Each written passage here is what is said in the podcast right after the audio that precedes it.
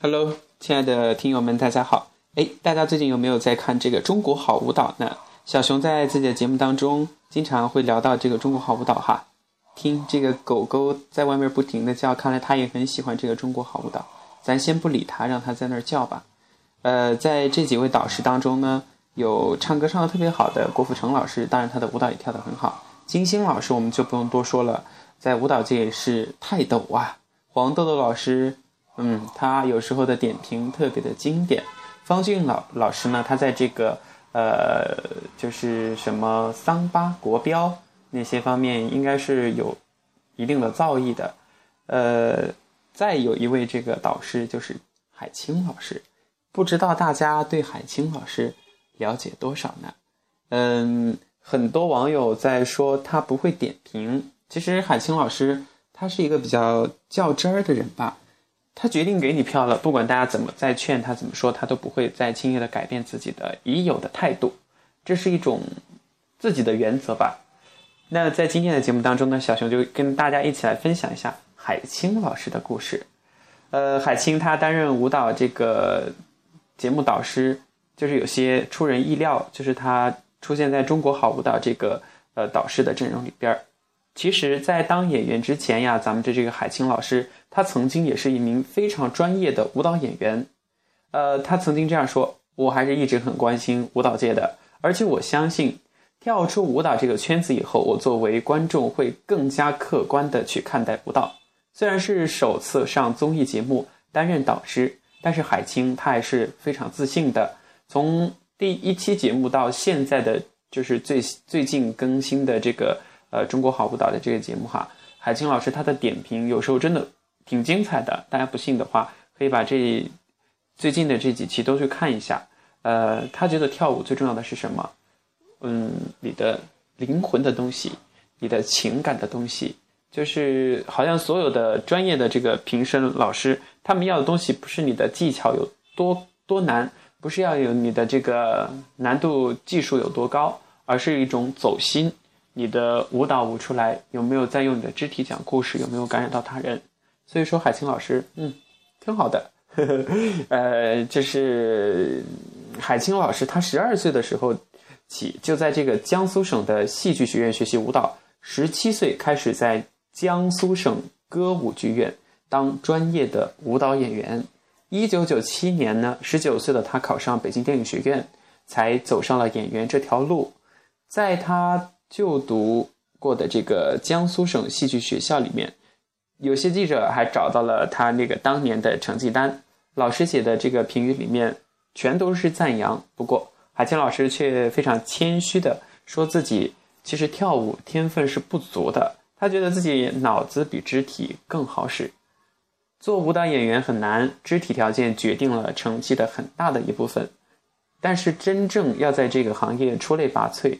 又需要有想法，有自己对舞蹈的理解。呃，海清老师他自己表示，当年真正促使他离开这个舞蹈的原因，是因为一次意外的受伤，就是这个尾椎骨粉碎性骨折之后，就有很多动作就做不了了。所以说，他后来去学表演了。呃，海清老师也表示，自己平时拍片子的时候啊，他也不太会去展露自己的这个舞蹈功底。因为他在心里面很尊重舞蹈，如果我做出来这个动作觉得没有达标的话，可能就不好。所以他也是一个对自己要求蛮高的这样这样的一个一个导师吧。嗯，说了这些，我就想起了咱们的这个缓缓小主，我们的孙俪。要想人家当年还在给这个赵薇的《情深深雨蒙蒙》里面的那个夜上海的舞台上伴舞，但是近些年你看人家。也是各种大项拿到手软呀，家庭、这个事业，呃，还有这个什么，都是爱情双丰收。所以，有的人有一股劲儿，会不停的向前冲，有自己的目标。慢，哎，我们继续来聊哈，我都不知道刚刚聊到哪儿了，突然有同学给我打电话来，我都不知道从哪儿卡壳了。好，我们继续来，嗯，我就重新开始。就是二零一零年九月二十一号，第八届中国电视金鹰艺术节暨第二十五届中国电视金鹰奖颁奖晚会上，海清呢，她是凭借电视剧《媳妇儿的美好时代》摘得影视的这个影后的桂冠呀，不错，就是大器晚成吧，应该算。她是也算是这个海清首次问鼎影视大奖，而且是事后。我们都说影后、歌后，哼，那电视剧就叫视后了。海清她是一九七八年十一月十二号出生在这个南京。她家也就是一个普通的这个工人家庭，海清她不算一个特别典型的美女吧，但是也非常的清纯可爱。尽管家庭条件并不富裕，但是她的父母就省吃省吃俭用吧，然后就很小的时候就送这个海清去这个少年宫学习舞蹈。七岁的时候啊，这个海清她就参加过一个电视剧小演员面试，导演跟她说戏。说你爸爸得了重病，你家负担不起这么高昂的医药费，你可能从从此就要失去他了。还没说完，这小海清鼻子一酸，眼泪唰唰唰流下来，一下子就把导演给征服了。所以啊，小小的童心也就诞生了。从此，表演这两个字就在海清的心中播下了种子，成为了他的梦想。然而，小小年纪便展现出这个表演才能的海清。并没有就此就走上了这个影视之路，而是遵从了父母的心愿，继续去学习舞蹈，直到这个他十七岁的时候进入江苏省歌舞剧团，并且很快成了这个剧团里面的台柱子。不错，从演员晋升为这个编导期间，更是有不少的这个作品获奖哈。呃，这里说的演员晋升到编导，就是他从在台上跳到。呃，跳一段时间成熟之后，再来编舞蹈给他人跳，一个身份的转换吧。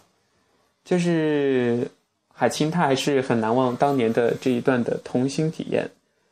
呃，所以他就最终又决定了去报考北京电影学院和中央戏剧学院。当时曾经这个有考官就问他，跟他说：“呃，你长得不不漂亮，不漂亮，就不避讳的说不漂亮。你拿什么去跟那些长得很漂亮的人争呢？”所以啊，你得有头脑。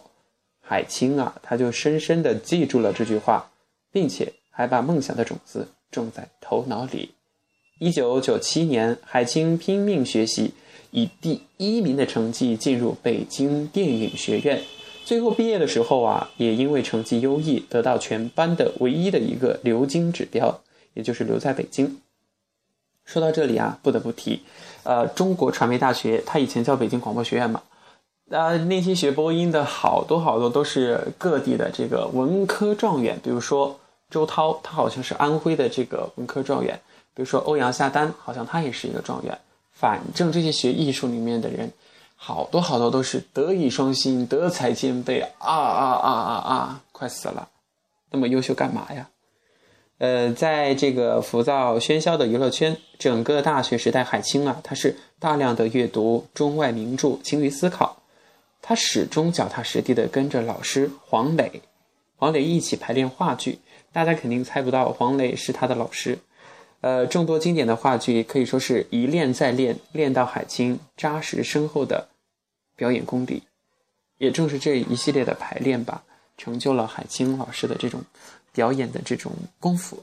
海清在大学四年间可以说没有拍过一部戏，很多机会是因为不漂亮失去的。